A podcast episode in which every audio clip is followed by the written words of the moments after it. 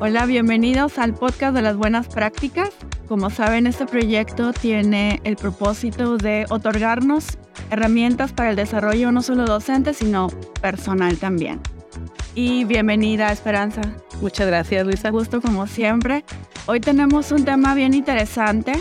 Eh, seguramente han escuchado la, este refrán, el no dejes para mañana lo que puedes hacer hoy. ¿Cierto? Claro. ¿Cuántas veces nuestros padres no nos lo dijeron? O nosotros mismos lo decimos o se lo decimos a alguien más. Y este tema viene a colación porque de pronto se pone de moda la palabra procrastinación y nos dimos a la tarea de investigar. Y bueno, este tema lo vamos a dividir en dos episodios. En este primero vamos a platicar sobre qué es, dónde está el posible origen y las causas. Y en la segunda parte vamos a estar platicando de algunas recomendaciones para combatir la procrastinación. Entonces vamos a comenzar. Y primero me voy a permitir leerles un poquito de la raíz etimológica y del significado que nosotros encontramos en el diccionario.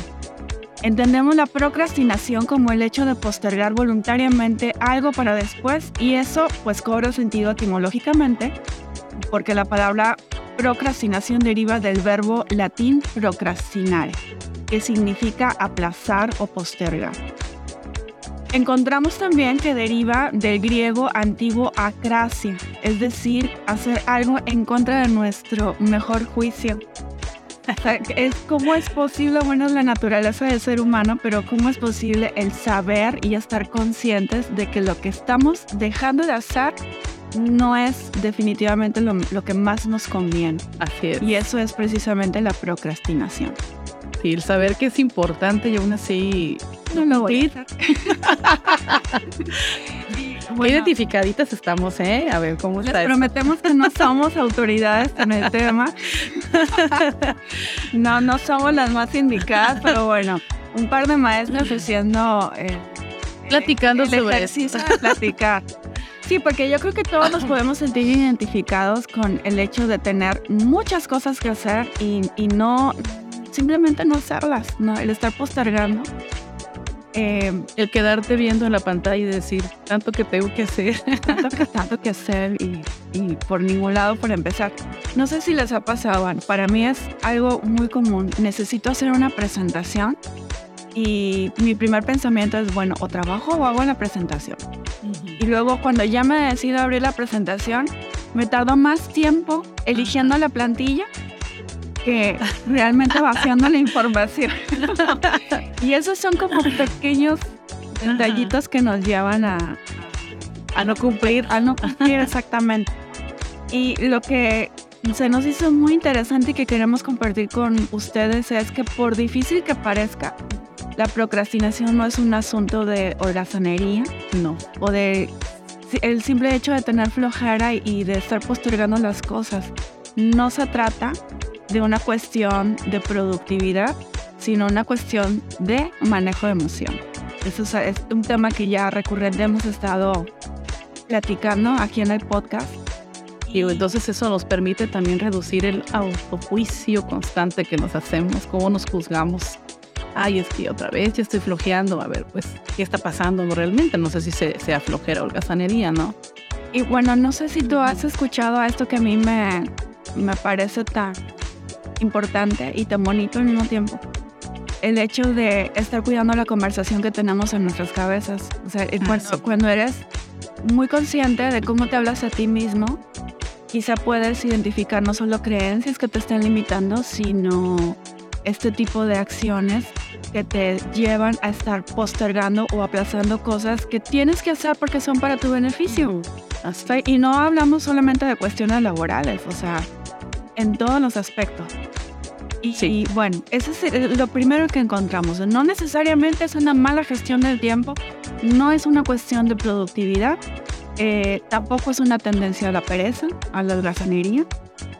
Quizá tiene que ver con una cuestión de auto- autosabotaje. De gestión emocional. Mucho hemos escuchado, bueno, hay- se me vienen a la cabeza dos cosas. Sí. El miedo al fracaso y al mismo tiempo el miedo al éxito, Ajá. ¿no? que está también de moda el sin miedo al éxito. Sin miedo al éxito. Pero ¿por No se pone de moda, ¿eh? Se ponen de moda muchas cosas como el- La sabiduría popular. las relaciones tóxicas o este, las conversaciones en la cabeza, el miedo al fracaso, el miedo al éxito. Pero ¿por qué es una cuestión de autosabotaje? Sí, lo que pasa es que, bueno, estamos escuchando mucho esto del miedo al fracaso y decimos, es que no quieres fracasar y por eso evitas, ¿no? Hacer cosas, pero bueno, realmente también habría que pensar eh, lo que conlleva este alcanzar el éxito, así como lo percibes tú, ¿no? O sea, que está para ti, para empezar, que es para ti el éxito y lo que conlleva el tenerlo, ¿no? Lo lograste y ahora qué sigue? Ah, pues hay una responsabilidad ahí. Ahora tengo que mantenerlo.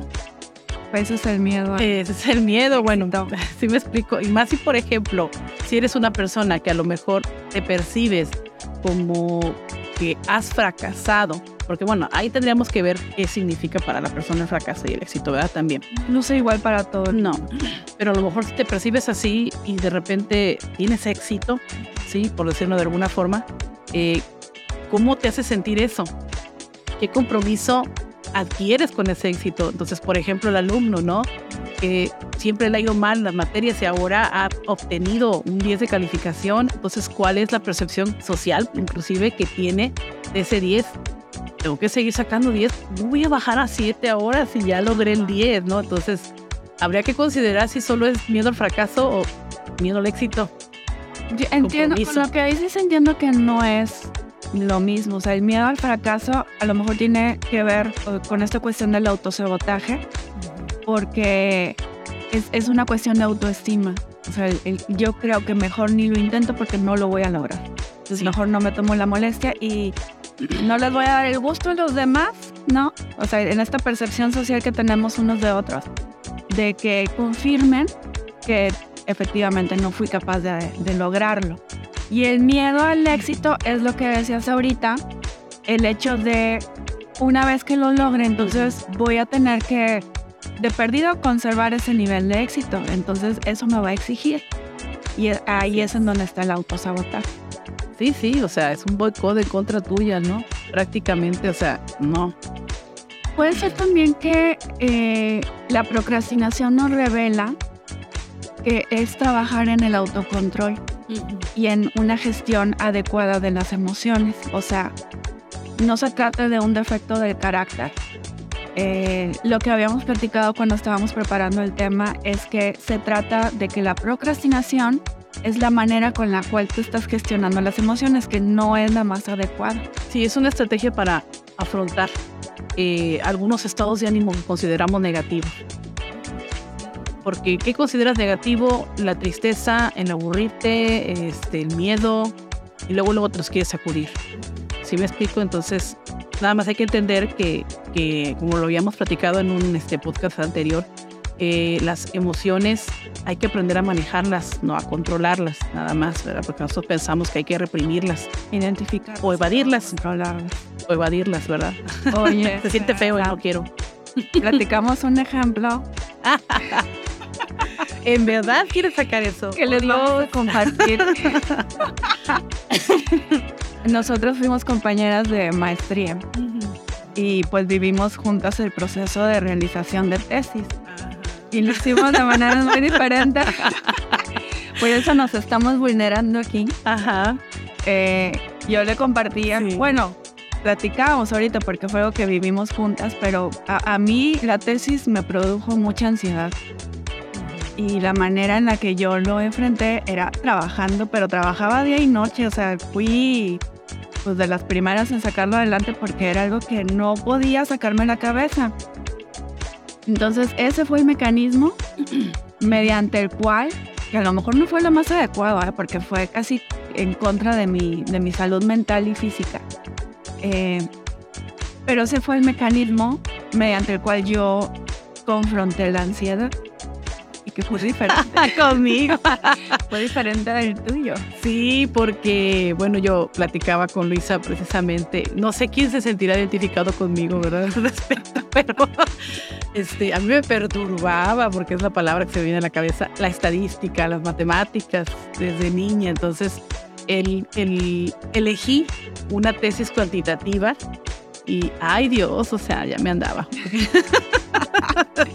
Pero lo que entraba en juego contigo y que te llevó a procrastinar fue la inseguridad. Autoexigencia. Ah, sí, y las autoexigencias. Y sentirme insegura con ese proceso matemático que era inevitable, pues porque aparte yo elegí un, este, un tipo ¿no? de tesis que forzosamente tiene que llevar ese aspecto matemático. Entonces sentía como cierta inseguridad, arrastraba esa, ese temor, ¿verdad? Al ¿cómo voy a explicar esto, no? Cuando, cuando me tenga que defenderlo, ¿no? Entonces, ay Dios, no, sí, fue algo que me hizo, sí me hizo procrastinar mucho, porque ella lo confrontaba trabajando y yo lo confrontaba quedándome en el espacio,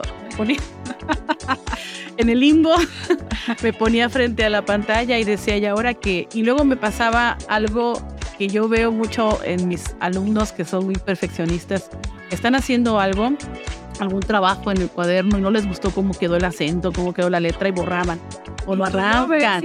Ajá no, ya no le muevas. Y, y yo lo veo, o sea, yo que estoy, ¿verdad? Desde afuera del asunto, ¿verdad? No, en su pensamiento interno, yo digo, bueno, no importa, bórrale y vuélvelo. No, pero era como arranco, ¿verdad? Y vuelvo a escribir. Entonces a mí me pasaba, este, por ejemplo, no salía del marco teórico, tenía que cambiar las variables varias veces. O sea, era una cosa espantosa. Y no, lo voy a borrar. Este autor ya no me gustó, ya me gustó este otro, ¿no? Y si, no, y si mejor hago de este tema, no, no, no. sí, batallé bastante que todos. bueno, hay algo que no ayuda y que, que, me parece a mí, pero es una opinión personal, eh, que es posiblemente la razón por la cual este término está tan de moda y es el mundo de inmediatez en el que vivimos. Sí. Estamos tan acostumbrados a resolver las cosas con un tronar de dedos, el abrir la pantalla de nuestro celular, este, checar el clima. te compartí el otro día que a veces yo me digo, voy a tener un descanso de redes sociales y de celular y, lo dejo. Em, y luego se me ocurre pensar, ah, voy a checar este, la ropa de mis hijas, y pero ¿qué temperatura va a ser mañana? Y saco el teléfono. O sea, somos bastante dependientes. O me voy a poner a hacer una cosa, una lista de cosas que tenía pendientes. Y, ay, la tenía en el teléfono. Entonces tengo que volver a abrir el teléfono. y es un círculo vicioso de nunca acabar. Eh, esta urgencia inmediata de administrar los estados de ánimo que son negativos impacta. O sea, la inmediatez no ayuda porque es, es algo que estamos tan inmersos que hasta no nos damos cuenta. Por eso la autoconciencia y el autocontrol, el conocimiento de uno mismo es tan importante. Sí, sí, este, yo preferiría autoconciencia y autoconocimiento. Sí, porque ¿te acuerdas que ya hemos platicado de esto? O sea, ¿cómo puedo yo gestionar mis emociones si no las conozco? Ahora, para conocerlas tengo que permitir vivirlas. Sí, entonces con la inmediatez y, la, y las prisas que siempre traemos y que ya el celular nos facilita todo, o sea, esto lo trasladamos inclusive en el manejo de las emociones y ya lo hacíamos antes porque antes lo reprimíamos y lo evadíamos, pues ahora lo podemos hacer con mayor facilidad, ¿no? Con toda esa tecnología. Y ahí está como este este, este traslado, ¿no? De esta inmediatez, también a las emociones. No me gusta cómo me siento y, ay, no, ¿qué hago? Que, ah, mejor me pongo a ver Facebook y ya dejé ahí la tesis, ¿no? Y me pongo a hacer otras cosas. Entonces nada más le estoy dando largas y llevado y por ejemplo, no sé si les ha pasado cuando estamos procrastinando, ¿verdad? Estamos y decimos, lo voy a hacer hasta el lunes. Voy a descansar porque me siento agotada. Y no descansas, pero no descansas porque estás pensando, no lo he hecho, tengo que hacer esto. Entonces, eso es lo que a mí me atormentaba. por eso yo reaccioné diferente. Entonces sí, el auto, la autoconciencia, el autoconocimiento, o sea, saber cómo nos sentimos, cómo, cómo, qué es lo que puede desatar una emoción en nosotros, sí, este, y luego hacernos conscientes constantemente, sí, de cuándo nos estamos sintiendo así, porque esto de procrastinar tiene su origen psicológico, emocional. O hay unas personas que definitivamente tienen menos herramientas para enfrentarlo y por lo tanto más tener. Así es, y, que obviamente pues están, eh, um, vaya, constantemente están percibiendo eh, el aspecto social, ¿verdad? O cómo la gente los ve y eso para ellos es más importante a veces que el mundo interno, ¿no? En lo que uno piensa, la autoestima. Ya. pues podemos entonces para ir cerrando, concluir que definitivamente no se trata de pereza. No se trata de flojera, pereza o holgazanería. No es un asunto de productividad. No se va a resolver bajando una aplicación, no, de gestión del tiempo o haciendo listas de cosas, porque hay gente que es fan de hacer listas. Yo hago sí. Eh, más bien es un asunto de emociones y lo que tenemos que hacer es una adecuada gestión de las emociones y es en donde entra el plano de la, de la conciencia plena, ¿no? El de saber cuáles son esas emociones, qué es lo que los está provocando y cómo las puedo gestionar de una manera más adecuada. Así es. Y bueno, si quieren saber más sobre procrastinación, los invitamos a leer el artículo que utilizamos como referencia. Es un artículo que salió en el New York Times, escrito por Charlotte Lieberman, y se llama Procrastinar no es un asunto de holgazanería, sino de manejo de las emociones. Y nos vemos en el siguiente episodio para platicar de algunas recomendaciones para combatir. Así es. Muchas gracias. Gracias. Hasta luego.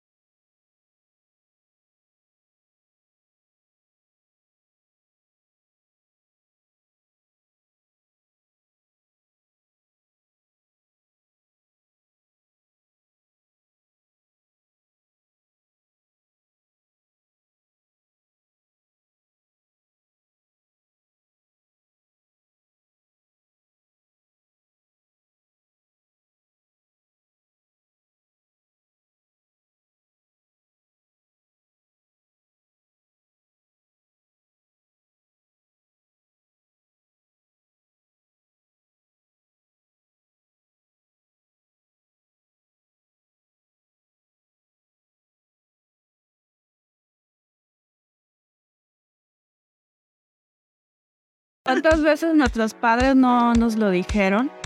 O nosotros mismos lo decimos o se lo decimos a alguien más. Y este tema viene a colación porque de pronto se pone de moda la palabra procrastinación y nos dimos a la tarea de investigar. Ahora, para conocerlas tengo que permitir vivirlas. Sí, entonces con la inmediatez y, la, y las prisas que siempre traemos y que ya el celular nos facilita todo, o sea, esto lo trasladamos inclusive en el manejo de las emociones y ya lo hacíamos antes porque antes lo reprimíamos y lo evadíamos, pues ahora lo podemos hacer con mayor facilidad, ¿no? Con toda esa tecnología. ¿Cómo es posible el saber y estar conscientes de que lo que estamos dejando de hacer no es definitivamente lo, lo que más nos conviene? Así es. Y eso es precisamente la procrastinación.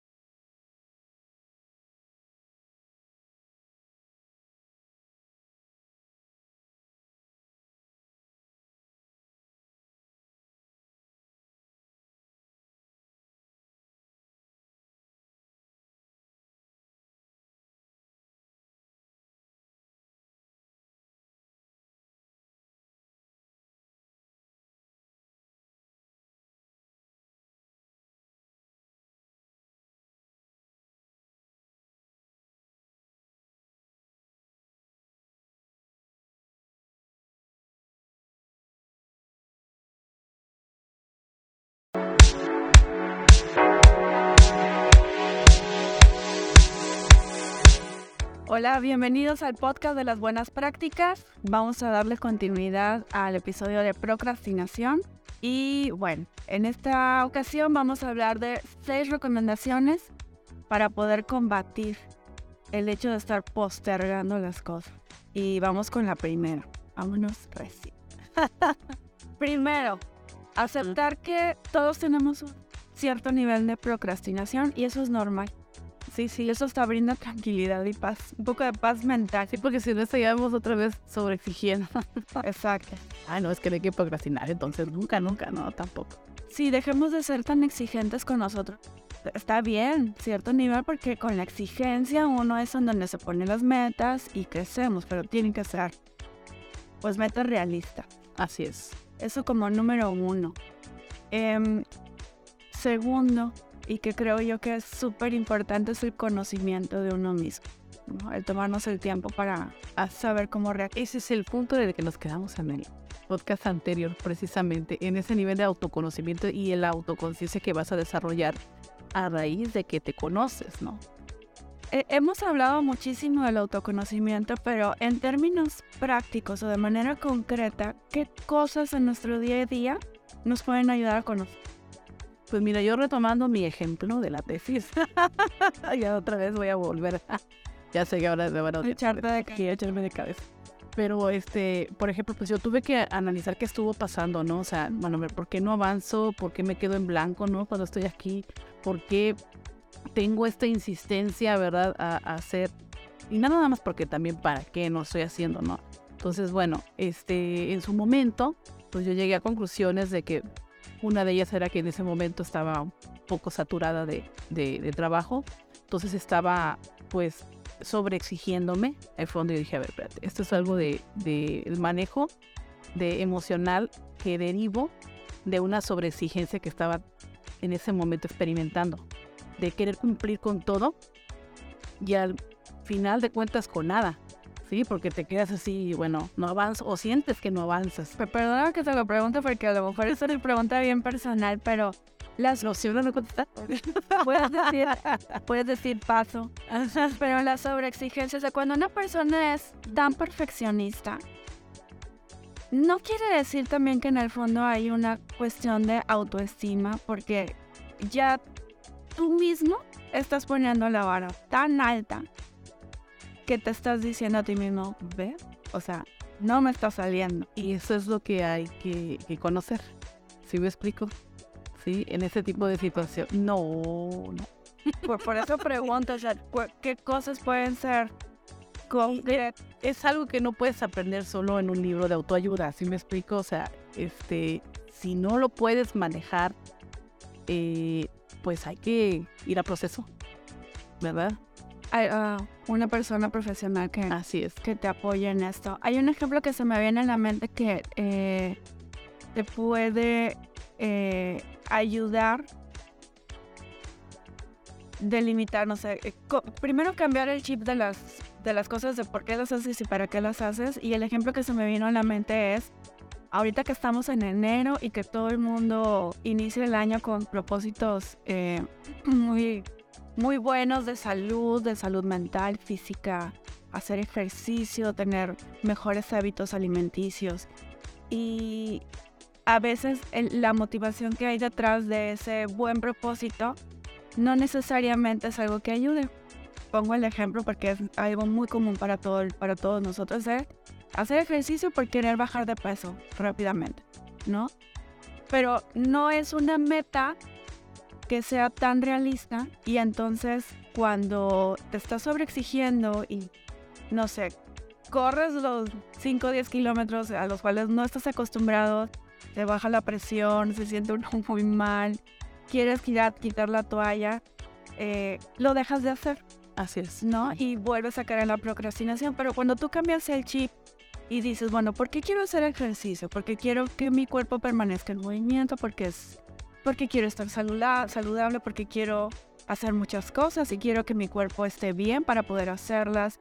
Este, algo que he escuchado mucho cuando los em, cuando, cuando se trata de hombres y mujeres que son padres recién estrenados es porque me quiero sentar en el suelo para jugar con mis hijos y poder pararme sin que mis rodillas estén tronando ahí.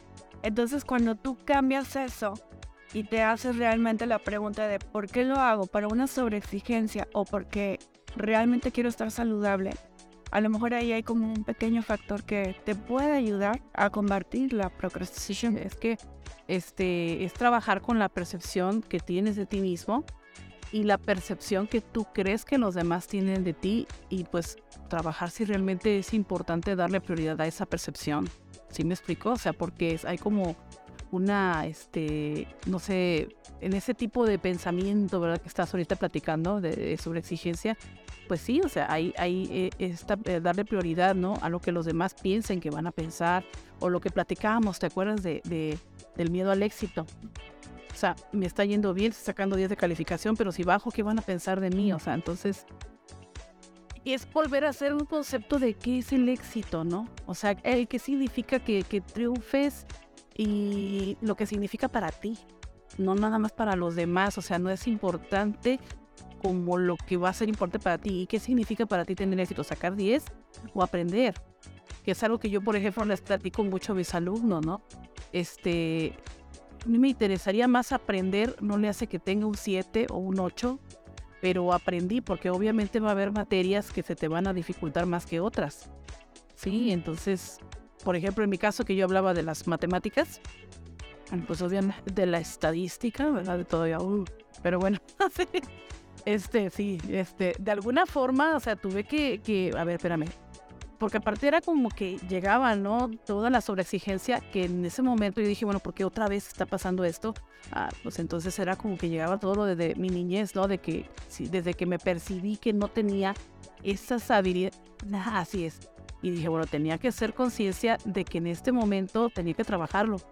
Sí, y, y, y también eso es importante puntualizar que por mucho que lo que decías tú este, en el podcast anterior, aunque te bajes una app de, que te ayude a disciplinarte, si no trabajas este aspecto emocional, decides no abrir la app y sí. Exacto, y te, vas a, este, va a haber ese, este autosabotaje constante de que, ay, se me olvidó prender el celular. Ups, lo tenía apagado, con razón no me avisó, ¿no? Sí, o por ejemplo el alumno que se va a hacer boicot de una forma que para el docente, ay, ¿cómo se te ocurre? Yo te platicaba, ¿te acuerdas de que el alumno que a lo mejor va a traer la maqueta, tiene dos meses trabajando en la maqueta y ese día se le olvida en el Uber la maqueta y dices, híjole, ya lo ibas a entregar, el docente te había dicho que lo vas muy bien y ese mero día se te olvida y de verdad es genuino, o sea, el olvido para la persona que lo vive. Entonces, esos aspectos, esos olvidos tienen una connotación emocional, entonces por muchas apps que bajemos y, este, por mucho que te contrates un asistente, o sea, nadie va a poderte, ¿verdad? Este, convencer de algo que tú no te convences a ti mismo porque no estás trabajando contigo mismo. Sí, hay que abrazarse. Qué bonito. Sí. Creo que un, un punto de partida es, es, que dijiste dos cosas que quisiera nada más puntualizar. Eh, esto de qué significa el éxito para ti y ese sería quizá un muy buen ejercicio el que tú te sientes contigo mismo y a lo mejor que lo escribas puede ser algo muy provechoso. ¿Qué significa para ti tener éxito en todos los campos de tu vida? Y cuando tú compruebas que efectivamente estás siendo exitoso porque a lo mejor hay cosas que no son importantes para ti, para lo mejor, o sea, para la percepción social, a lo mejor sí, pero para ti no, entonces te puedes dar cuenta que eres una persona exitosa. Y siempre compararnos con nosotros mismos porque muchas veces estamos midiendo el éxito en razón de cómo nos ven, te deseo los demás. Entonces, si los demás me validan, si los demás este, me hacen ganar más dinero, para me pagan más, eso para mí es exitoso. Eh, si tú pones ese éxito en los demás, va a depender de los demás, nunca de ti. Es una zozobra tremenda. ¿Sí me explico? Y lo otro que quería puntualizar es justamente eso. Constantemente creemos eh, qué va a decir los demás o qué van a decir si hice o no hice o, y los demás y los demás y los demás están pensando en nosotros.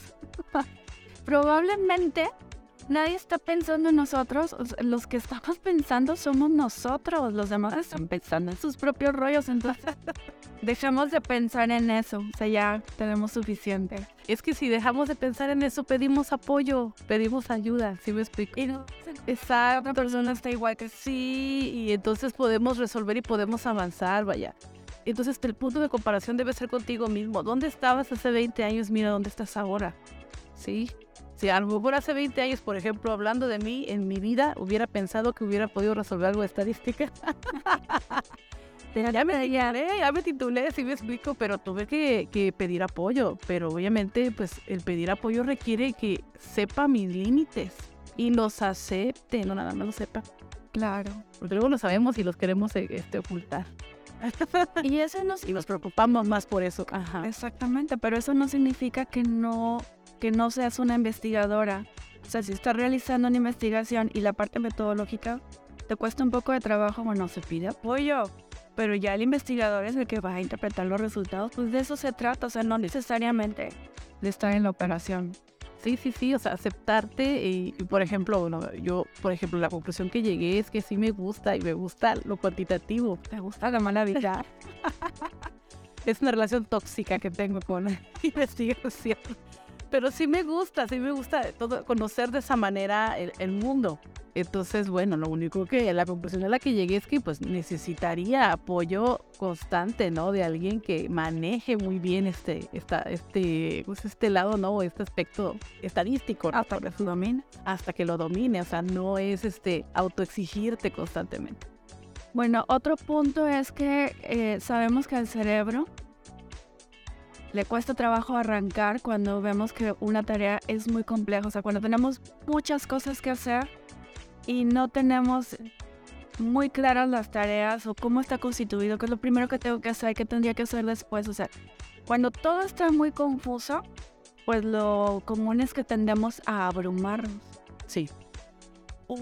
La recomendación es que estemos dividiendo la gran tarea en pequeñas partes. Así es hay un ejemplo que leímos de algunos expertos. Ya nuestros compañeros eh, doctores, cirujanos nos podrán decir, no es cierto, sí es cierto. Pero dicen que los cirujanos, cuando tienen una operación que es muy compleja, tienden precisamente a dividir por fases. O sea, ellos no piensan en el proceso completo, es paso a paso y así es como van avanzando. Así es ya que tienes trabajado ¿verdad? tus emociones y entiendes perfectamente bien qué es lo que está sucediendo contigo, ahora sí puedes hacer un plan y ya vas a poder ver que no es precisamente tu capacidad, sino que tal vez es que sea algo complejo lo que vas a iniciar. Entonces tienes que subdividirlo en tareas, o sea, en metas, pasito a pasito, ¿no? Y es como, por ejemplo, cuando te vas a casar, ¿no? Entonces digo, no, nos vamos a casar y este, tú te vas a encargar de todo. Pues el que sabe, ¿verdad?, cómo se organiza una boda dice, no, yo no me meto, porque son muchos, muchos aspectos. Pero ¿cómo le hace, no? El planificador de bodas, pues paso a paso, primero vamos a cotizar, o sea, es subdividir la tarea. Pero bueno, está motivado y la motivación, pues radica en algo interno. También de... Así es. Bueno, es, ese punto va junto con con el siguiente que es precisamente planificar y organizar. Hay que poner fechas límite, eh, también rangos de fechas que nos den juego para hacer otras cosas, o sea, no vivir al límite como solemos hacerlo, pero siempre de manera realista, es estar reservando espacios para el, para el descanso. No saturarse de actividades. No saturarse, priorizar. Hay algo que yo creo que desde que comenzamos etapa de confinamiento, empezamos a perder un poco los límites en no distinguimos lo importante de lo urgente. O sea, como que todo es exactamente igual, todo es importante y todo es urgente y todo es para allá. Así es. Y a veces no necesariamente nos están diciendo lo quiero para hoy. Somos nosotros los que tenemos ya muy interno, sí. muy interiorizado, en la palabra que estaba buscando, ese sentido de urgencia. Entonces, nada nos cuesta priorizar, planificar, organizar, poner fechas, establecer fases. Y respetar también esas este, fechas o esos momentos de descanso. Sí. El descanso es necesario, muy necesario. El cansancio cognitivo es una realidad. Y, y hay como Hasta síndromes hay. El, síndrome del burnout, que ya lo platicaba. Eh, el hecho, hay un riesgo que está implícito en el hecho de ser constantemente un procrastinador. Y sí, Es el hecho de que tú estás sometiendo a tu cuerpo a ese mecanismo. Sí, porque el estrés es eso, es, es, es estar en alerta y estamos hablando de que tu cuerpo está en alerta y hablamos fisiológicamente, ¿verdad? Porque muchas veces la gente no se piensa que como es psicológico mental, no es físico, ¿no? Claro que sí. Me ponía a hacer desgaste. A mí me, me hizo entender muy bien cuando una persona tiene un desorden alimenticio como la bulimia, como la anorexia. Vamos a poner el caso de la, de la, de la anorexia. Si la gente deja de comer Sí, y cuando ya eh, quiere comenzar un proceso de sanación y ya hay una conciencia, el cuerpo no le permite porque si tú le quieres eh, alimentar ya con cosas sanas, ya el cuerpo ya no lo, no lo acepta. Así es un proceso psicológico y el que tiene que pasar una persona que se recupera. Así es. Pasa con la procrastinación. Cuando tú constantemente te sometes a ese tipo de reaccionar ante la vida, ante tus tareas, es de estar postergando permanentemente, te puede llevar a tener un síndrome del burnout que no es tan fácil. Entonces, por salud mental hay que, hay que buscar la forma de organizarnos y, y de gestionar ¿verdad? esas emociones previamente a la organización. Hay una conversación que es bien importante si es el de tomar descansos conscientes, pero que verdaderamente sean conscientes. O sea, uno puede pensar que ya pasaste unos 50, 60 minutos en la computadora muy concentrado, hasta te pusiste tu teléfono en modo avión y bueno, voy a tomar un descanso y voy a caminar. Y te paras y te llevas el teléfono y estás en redes sociales, entonces tu mente no está descansando. Él está sometiendo a otro estímulo después de concluir uno previo. Así es. Sigues estimulando el cerebro, pero con información que probablemente no te está aportando absolutamente nada. Así es. Y pues bueno, Y bueno, el último, que también es una recomendación bien importante, eliminar estímulos. ¿Cómo podemos estar eliminando estímulos de manera plena?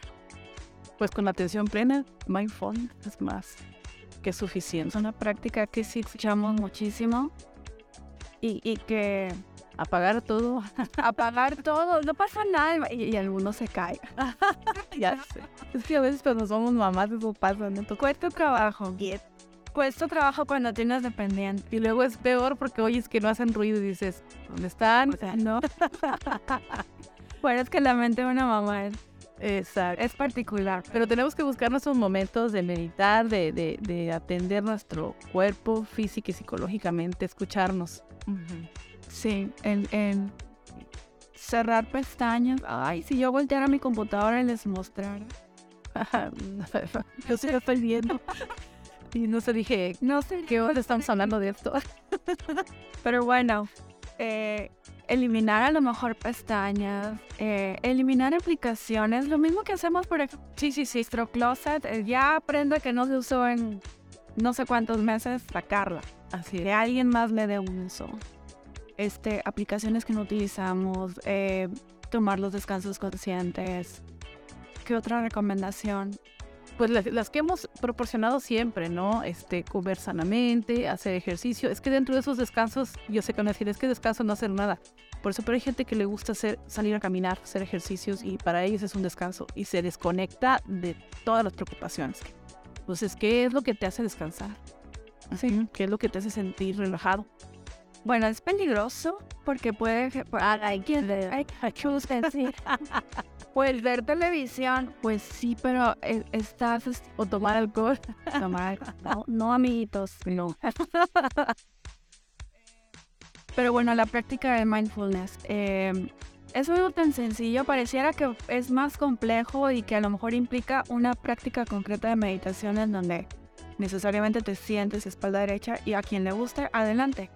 Pero puede uno estar lavando los trastes en atención, o sea, no pensando en otra cosa. Sí, claro. Trata de tener tu atención en el momento. Sí, es que ese, ese es, este, no se discute, hay que tener atención plena. Pero bueno, yo me refería, por ejemplo, no a las adicciones, ¿verdad? Porque obviamente hay que buscar cosas que abonen, ¿verdad? No que perjudiquen. Pero pues yo puedo estar con mis hijos, ¿verdad? En este, no sé, viendo una serie, platicando y eso me relaja.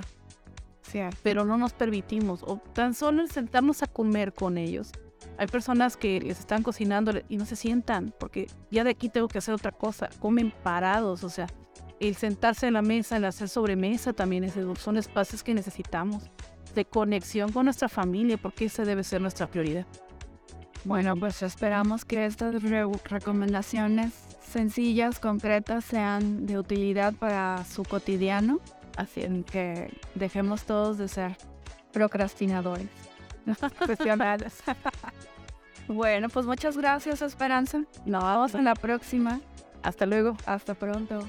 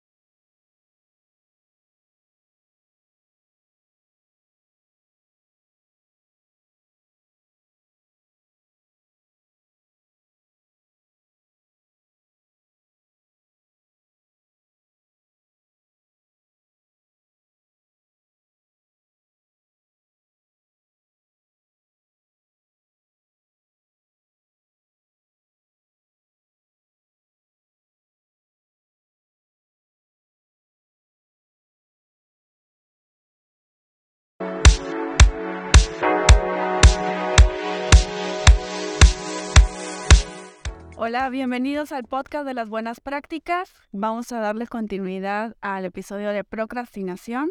Y bueno, en esta ocasión vamos a hablar de seis recomendaciones para poder combatir el hecho de estar postergando las cosas. Y vamos con la primera. Vámonos recién. Primero, aceptar que todos tenemos un cierto nivel de procrastinación y eso es normal. Sí, sí, eso está brinda tranquilidad y paz, un poco de paz mental. Sí, porque si no estaríamos otra vez sobreexigiendo. Exacto. Ah, no, es que no hay que procrastinar, entonces nunca, nunca, no, tampoco. Sí, dejemos de ser tan exigentes con nosotros. Está bien, cierto nivel, porque con la exigencia uno es en donde se ponen las metas y crecemos, pero tienen que ser, pues, metas realistas. Así es. Eso como número uno. Em, segundo, y que creo yo que es súper importante es el conocimiento de uno mismo, el tomarnos el tiempo para saber cómo reaccionar. Ese es el punto de que nos quedamos en el podcast anterior, precisamente, en ese nivel de autoconocimiento y la autoconciencia que vas a desarrollar a raíz de que te conoces, ¿no?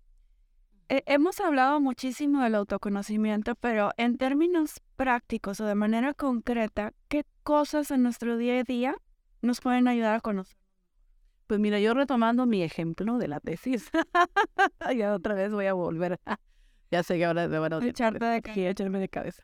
Pero, este, por ejemplo, pues yo tuve que analizar qué estuvo pasando, ¿no? O sea, bueno, ¿por qué no avanzo? ¿Por qué me quedo en blanco, no? Cuando estoy aquí, ¿por qué tengo esta insistencia, verdad, a, a hacer? Y nada más porque también para qué no estoy haciendo, ¿no? Entonces, bueno, este, en su momento, pues yo llegué a conclusiones de que Una de ellas era que en ese momento estaba un poco saturada de, de, trabajo, entonces estaba pues sobreexigiéndome. Ahí fue donde yo dije, a ver, espérate, esto es algo de, de el manejo de emocional que derivo de una sobreexigencia que estaba en ese momento experimentando, de querer cumplir con todo y al final de cuentas con nada. Sí, porque te quedas así, bueno, no avanzas o sientes que no avanzas. perdona que te lo pregunte porque a lo mejor es una pregunta bien personal, pero las no, si uno no contesta, puedes decir, puedes decir paso. pero la sobreexigencia, o cuando una persona es tan perfeccionista, no quiere decir también que en el fondo hay una cuestión de autoestima, porque ya tú mismo estás poniendo la vara tan alta que te estás diciendo a ti mismo, ver, o sea, no me está saliendo. Y eso es lo que hay que, conocer. ¿Sí me explico? Sí, en ese tipo de situación. No, no. Por, eso pregunto, o sea, ¿qué cosas pueden ser Es algo que no puedes aprender solo en un libro de autoayuda, ¿sí me explico? O sea, este, si no lo puedes manejar, eh, pues hay que ir a proceso, ¿verdad? Uh, una persona profesional que, Así es. que te apoye en esto. Hay un ejemplo que se me viene a la mente que eh, te puede eh, ayudar a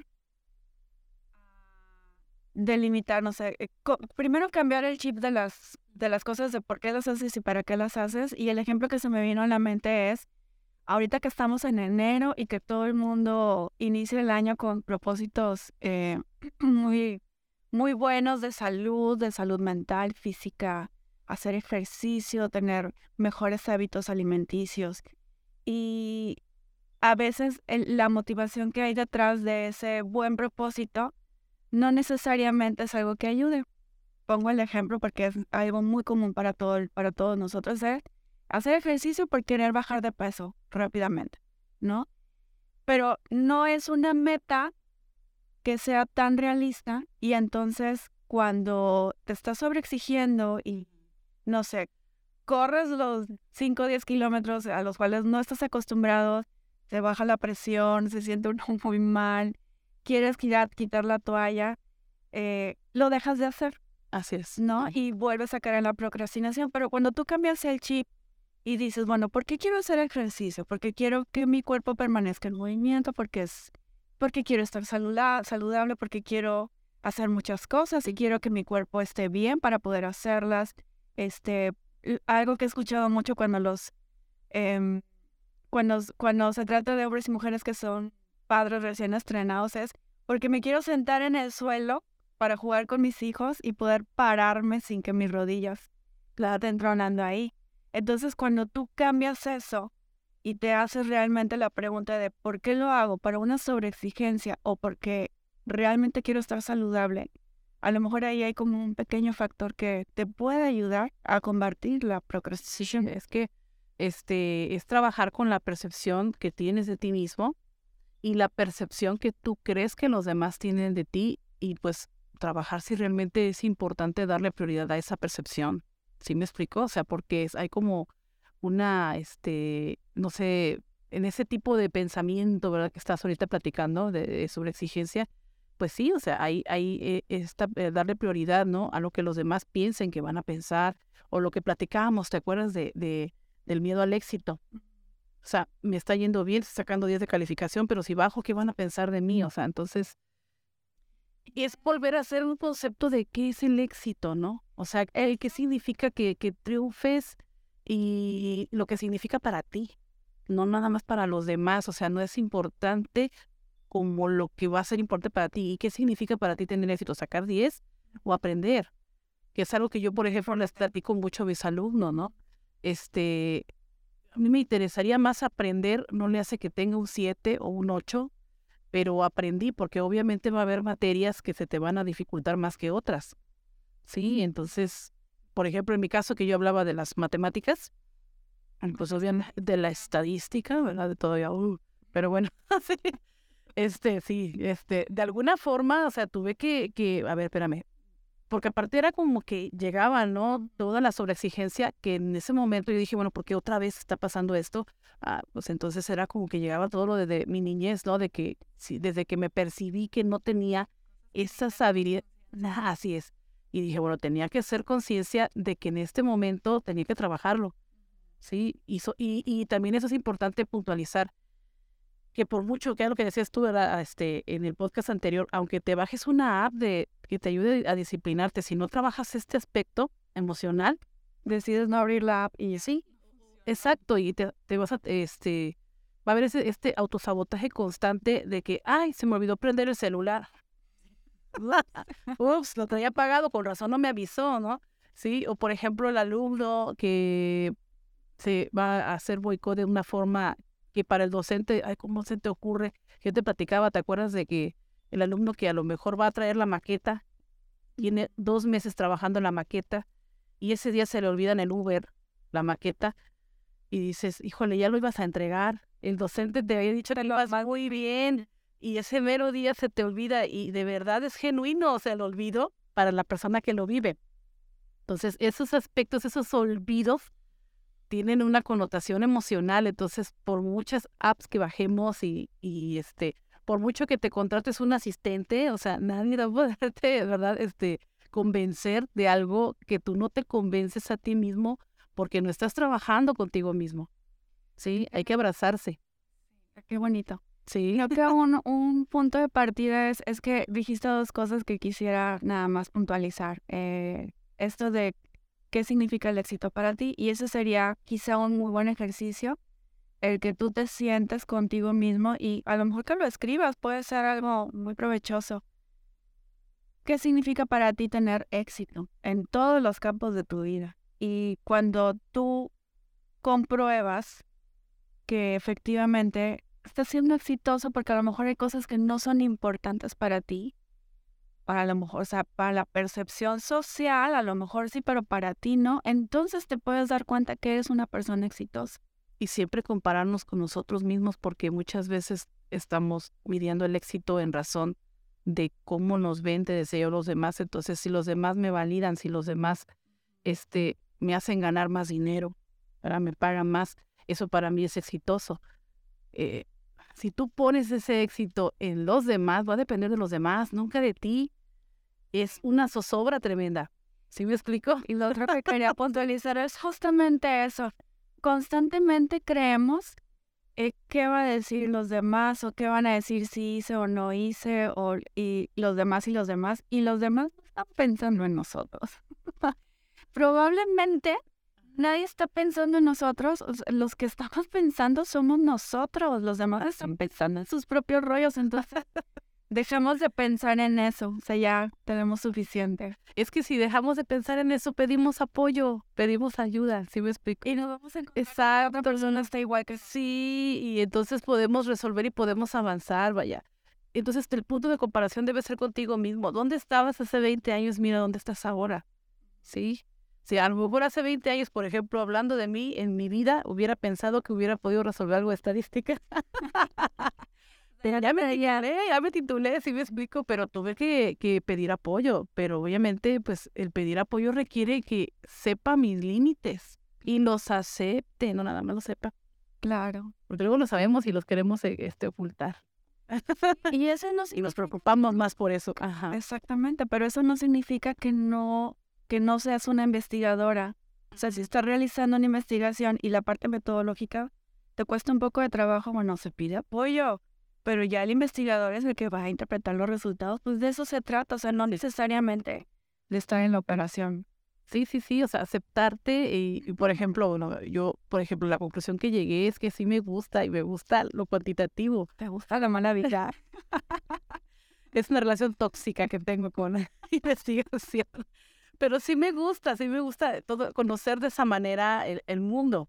Entonces, bueno, lo único que la conclusión a la que llegué es que pues necesitaría apoyo constante, ¿no? De alguien que maneje muy bien este, esta, este, pues este lado, ¿no? Este aspecto estadístico. Hasta que lo domine. Hasta que lo domine, o sea, no es este autoexigirte constantemente.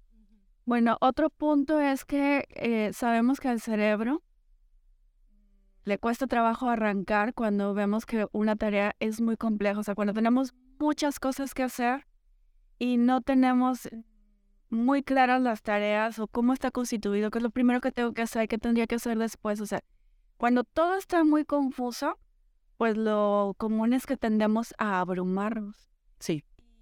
Una recomendación es que estemos dividiendo la gran tarea en pequeñas partes. Así es.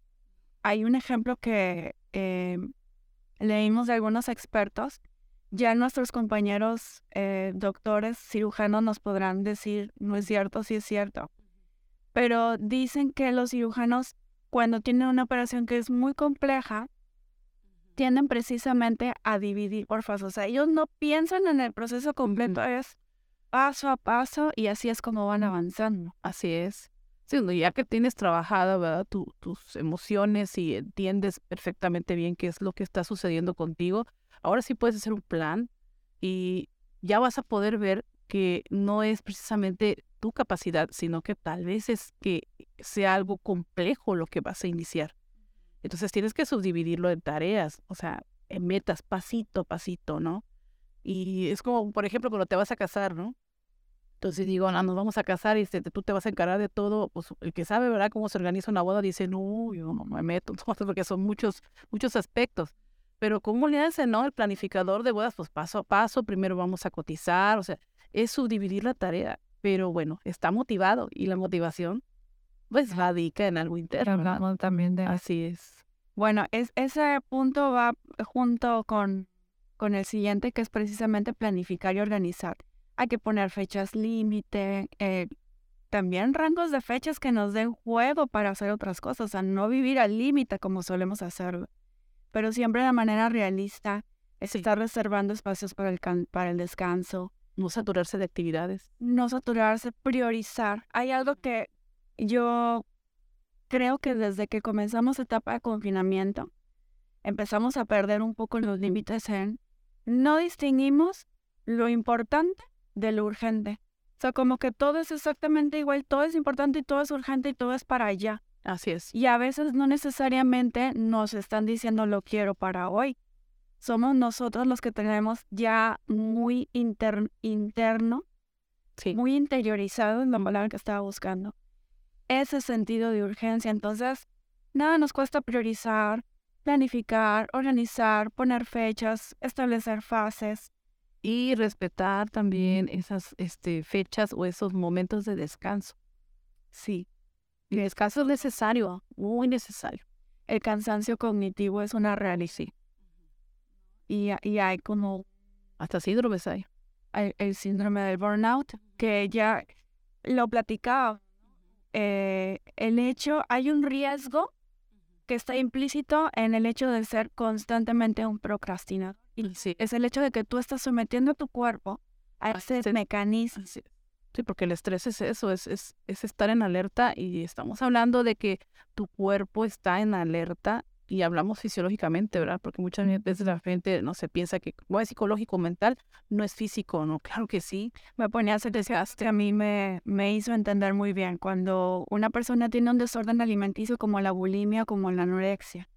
Vamos a poner el caso de la, de la de la anorexia. Si la gente deja de comer, sí. Y cuando ya eh, quiere comenzar un proceso de sanación y ya hay una conciencia, el cuerpo no le permite, porque si tú le quieres eh, alimentar ya con cosas sanas, ya el cuerpo ya no lo, no lo acepta. es un proceso psicológico y físico que tiene que pasar una persona que se recupera. Así es, pasa con la procrastinación. Cuando tú constantemente te sometes a ese tipo de reaccionar ante la vida, ante tus tareas, es, estar postergando permanentemente, te puede llevar a tener un síndrome del burnout que no es tan fácil. Entonces, por salud mental hay que, hay que buscar la forma de organizarnos y, de gestionar ¿verdad? esas emociones previamente a la organización. Hay una conversación que es bien importante si es el de tomar descansos conscientes pero que verdaderamente sean conscientes. O sea, uno puede pensar que ya pasaste unos 50, 60 minutos en la computadora muy concentrado, hasta te pusiste tu teléfono en modo avión y bueno, voy a tomar un descanso y voy a caminar. Y te paras y te llevas el teléfono.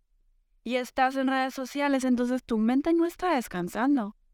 Él está sometiendo a otro estímulo después de concluir uno previo. Así sigues estimulando el cerebro, pero con información que probablemente no te está aportando absolutamente nada. Así es. Y pues bueno. Y bueno, el último, que también es una recomendación bien importante, eliminar estímulos. ¿Cómo podemos estar eliminando estímulos de manera plena? Pues con la atención plena, mindfulness es más que suficiente. Es una práctica que sí escuchamos muchísimo y, y que apagar todo. apagar todo, no pasa nada y, y alguno se cae. ya sé. Es que a veces cuando somos mamás eso pasa, ¿no? Cuesta trabajo.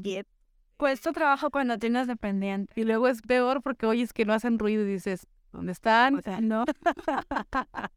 bueno, es que la mente de una mamá es, Exacto. es particular. Pero tenemos que buscar nuestros momentos de meditar, de, de, de atender nuestro cuerpo físico y psicológicamente, escucharnos. Sí, el, el cerrar pestañas. Ay, si yo volteara mi computadora y les mostrara. yo sí lo estoy viendo. y no sé, dije, no sé qué hora estamos hablando de esto. Pero bueno, eh, eliminar a lo mejor pestañas, eh, eliminar aplicaciones, lo mismo que hacemos, por ejemplo, sí, sí, sí. nuestro closet, eh, ya aprende que no se usó en no sé cuántos meses, sacarla. Así Que es. alguien más le dé un uso. Este, aplicaciones que no utilizamos, eh, tomar los descansos conscientes. ¿Qué otra recomendación? Pues las, las que hemos proporcionado siempre, ¿no? Este, comer sanamente, hacer ejercicio. Es que dentro de esos descansos, yo sé que van a decir, es que descanso no hacer nada.